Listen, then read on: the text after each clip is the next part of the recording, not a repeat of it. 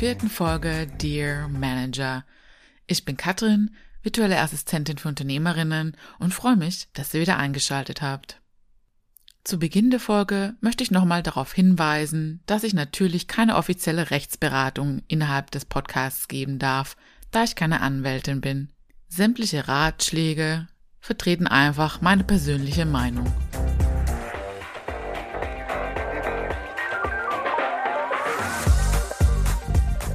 In der letzten Folge hatte ich erzählt, dass beim Thema Familienplanung es eine Situation gab, wo einem Pärchen, das in der gleichen Firma arbeitete, zwei unterschiedliche Dinge passiert sind. Die Frau, die schwanger wurde, der wurde quasi gesagt, ja gut, du als Mama kannst jetzt mal hinter den Herd. Und dem werdenden Papa, dem wurde gleich eine Beförderung angeboten. Diese Geschichte hatte ziemlich schlechte Laune bei euch verursacht.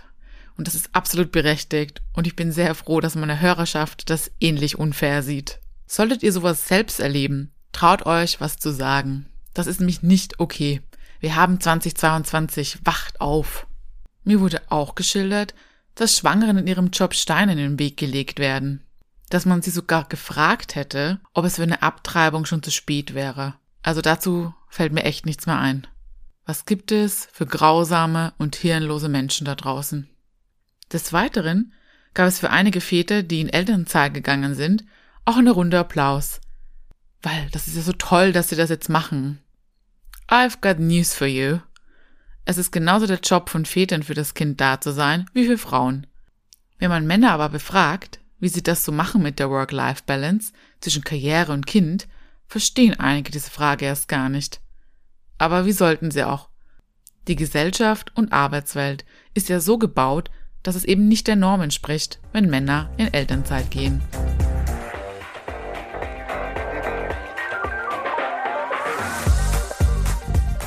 Heute geht es um zwei Geschichten, die aufgrund der letzten Folge den Weg zu mir gefunden haben. Ich hatte letztes Mal ja auch die Mamas da draußen gefragt, wie es ihnen ergangen ist, als sie in ihre alte Stelle zurück wollten nach der Elternzeit oder wie es ihnen beim Bewerben auf neue Stellen als Mama ergangen ist. Hier kamen folgende Geschichten aus der Hörerschaft. Ich habe meinen Job geliebt, dafür gelebt und gebrannt. Ich habe auch außerhalb meiner Arbeitszeit meine Zeit in der Firma verbracht und war immer für alle erreichbar. Die Kollegen waren immer sehr wertschätzend. Während meiner Elternzeit hatte ich dann schon Angst, dass meine Stelle abgebaut werden könnte. Die Führungsebene meinte ja immer schon, ja, wozu braucht es denn bitte eine Empfangsdame? Es reicht doch, wenn ein Telefon die Besucher begrüßt. Schon während meiner Elternzeit saß ich deswegen auch mal weinend zu Hause und hatte große Panik, dass ich später keinen Platz mehr in dieser Firma habe, für die ich mich so aufgeopfert hatte. Meinem Vorgesetzten hatte ich auch immer Gründe genannt, warum es diese Stelle unbedingt braucht. Da konnte ich mich gar nicht voll und ganz auf mein Kind konzentrieren, weil die Gedanken immer wieder bei der Arbeit waren. Wie wird das aussehen, wenn ich da jetzt zurückkomme? Es gab zwar jemanden, den ich als meine Vertretung eingearbeitet hatte, aber die kam von einem Tag auf den anderen einfach nicht mehr. Eine andere Vertretung aus einer Zeitarbeitsfirma hatte mich, wenn ich zu Besuch kam, immer doof behandelt. Unabhängig davon mussten sie die Vertretung dann wieder gehen lassen, bei Corona samt Kurzarbeit und den ausfallenden Dienstreisen, kein Kundenverkehr im Büro und so weiter die Stelle erstmal hinfällig gemacht hatte. Meine Stelle wurde also erstmal komplett gestrichen. Das hatte mir aber niemand erzählt. Das hatte ich über eine Kollegin erfahren. Da bin ich natürlich aus allen Wolken gefallen und hatte meinen Vorgesetzten, so circa einen Monat, bevor ich wieder zurückkommen sollte, gefragt, was denn jetzt nun mit mir passiert. Da hieß es, ich soll halt einfach erstmal kommen dann würde man schon was für mich finden. Das ist jetzt bisschen über ein Jahr her und seither sitze ich die meiste Zeit da und musste tun, als wäre ich mega beschäftigt. Ich fühle mich völlig nutzlos und glaube, dass ich einen Bore-out habe. Das Schlimmste an der Sache ist, dass sie sich das Abbauen meines Schreibtisches, also den Empfang, für den Tag meiner Rückkehr aufgehoben hatten, obwohl die Stelle ja schon länger gestrichen war sodass ich das nun schön mitbekommen hatte, wie alles abgebaut wurde. hin und wieder kommen dann doch Aufgaben, die ich früher gemacht hatte, und dann bin ich wieder gut genug dafür. Ich freue mich darüber, weil ich dann gebraucht werde. Aber es ist grausam, wie man behandelt wird, weil man weg war. Und dabei hatte ich immer alles gegeben für diese Firma. Sowas wünsche ich niemanden.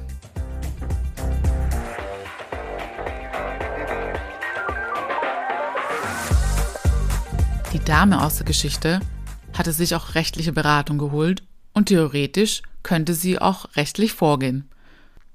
Aber sie hängt doch noch irgendwie an ihrem Arbeitsplatz, auch weil sie ihren direkten Vorgesetzten und die Kollegen gerne mag. Der direkte Chef ermutigt wohl auch, dass er die Person gerne behalten möchte, um gegebenenfalls gemeinsam in einer anderen Firma zusammenzuarbeiten.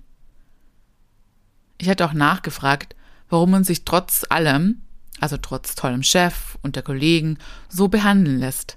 Das ist doch kein Zustand. Man darf halt auch nicht vergessen, dass es für viele nicht möglich ist, einfach zu kündigen. Da hängt halt auch eine Familie dran, die ernährt werden möchte, und man hängt der Situation hinterher, als der Job noch richtig toll war. Hier wäre mein Vorschlag. Such dir einen anderen Job. Wenn der aktuelle Chef dich zu irgendeiner anderen Firma mitnehmen möchte und das wirklich so meint, wird er sich bei dir melden, wenn es soweit ist. Aber tagtäglich dazusitzen und nicht zu wissen, was man mit sich anfangen soll, ist echt keine Lösung. Da geht doch dein ganzes Hirnschmalz verloren und du bist doch viel, viel mehr wert. Das kritisiere ich hier auch mal offiziell. Im typischen 9 to 5 wird immer verlangt, dass man acht Stunden lang zu tun hat.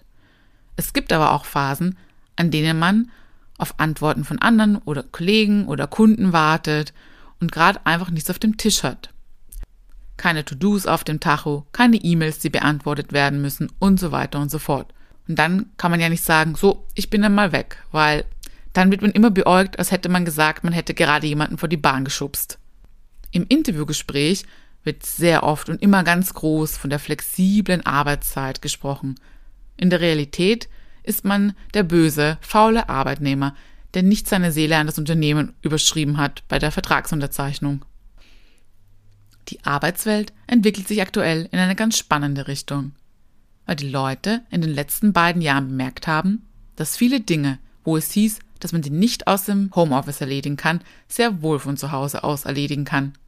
Hm, sofern das Internet mitspielt.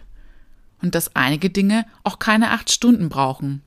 Ich gehe sogar so weit zu sagen, dass wenn du deinen Job nur innerhalb von 40 Stunden die Woche erledigen kannst, du irgendwas falsch mit deiner Zeitanteilung machst oder lernen solltest, Arbeit abzugeben und zu delegieren. Hier nun die zweite Geschichte in dieser Folge. Man sollte wissen, dass ich schon vor der Elternzeit nicht den besten Draht mit meiner Vorgesetzten hatte. Während meiner Schwangerschaft hatte diese mir nämlich auch schon das Leben sehr schwer gemacht. In den ersten 14 Tagen nach Bekanntgabe meiner Schwangerschaft war sie noch sehr zuvorkommend und hatte mich auch immer wieder auf die Pausen hingewiesen, die ich nehmen sollte. Das gab es davor nicht. Da war nur Leistung und Abliefern wichtig. Jetzt sollte ich aber nichts zu Anstrengendes erledigen. Dann hatte sich das Blatt aber gewendet und mir wurde aufgetragen, Aktenordner zu archivieren. Das Archiv befand sich auf dem Dachboden im vierten Stock und das Gebäude hatte keinen Fahrstuhl. Und so Aktenordner haben mir nun auch ein bisschen Gewicht. Und da meinte die Vorgesetzte nur, dass ich mir halt alle Zeit der Welt lassen soll mit dem Hochtragen. Ja, vielen Dank auch. Vor der Elternzeit hatte ich eine 38,5 Stunden Vollzeitstelle. Die war da schon kaum alleine zu meistern. Es hieß immer wieder, dass man noch eine 20-Stunden-Kraft einstellen würde. Das ist aber nie passiert, weil man die Ressourcen nicht hatte. Als ich dann aus meiner Elternzeit zurückkam, habe ich schon gesagt, dass ich nur mit bis zu 23 Stunden maximal zurückkomme.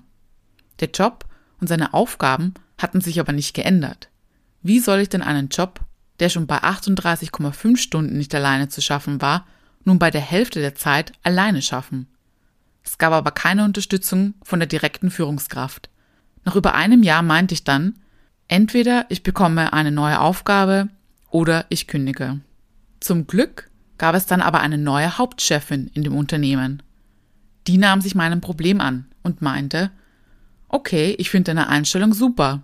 dass du hier so Einsatz zeigst. Du darfst dich um eine andere Aufgabe kümmern. Es waren dann Dinge, die ich vorher noch nie gemacht hatte, aber ich fand es spannend und hatte mich der Herausforderung gestellt. Leider hatte das aber auch nicht so gut geklappt, weil mir weiterhin der Rückhalt der direkten Vorgesetzten fehlte. Im Endeffekt hatte ich dann final gekündigt. Sowas zu hören stimmt mich sehr traurig. Arbeitgeber müssen verstehen, dass man nur, weil man eine Aufgabe neu lernt, man trotzdem die Unterstützung aus dem Team braucht, um es erfolgreich auszuführen. Was sind eure Gedanken zu diesen beiden Geschichten? Habt ihr etwas Ähnliches erlebt? Und das war es dann auch schon wieder für heute. Ich möchte gerne erfahren, ob es jemanden von euch da draußen gibt, der in eine Position gedrängt wurde, in der er oder sie gar nicht sein wollte. Aber man hatte keine andere Wahl, weil es zu wenige Leute im Unternehmen gab oder weil der Weggang einer Kollegin die zusätzliche Arbeit beschert hatte oder weil man eine Beförderung zwar bekommen hat, aber die zusätzliche Verantwortung nicht mehr Zeit und mehr Support gab.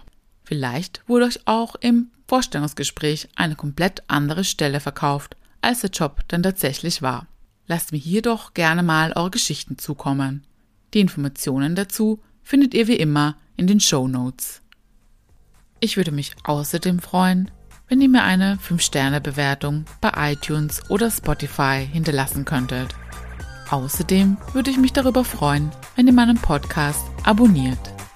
Und dann wünsche ich euch einen schönen Tag oder eine gute Nacht und bis zum nächsten Mal. Ciao!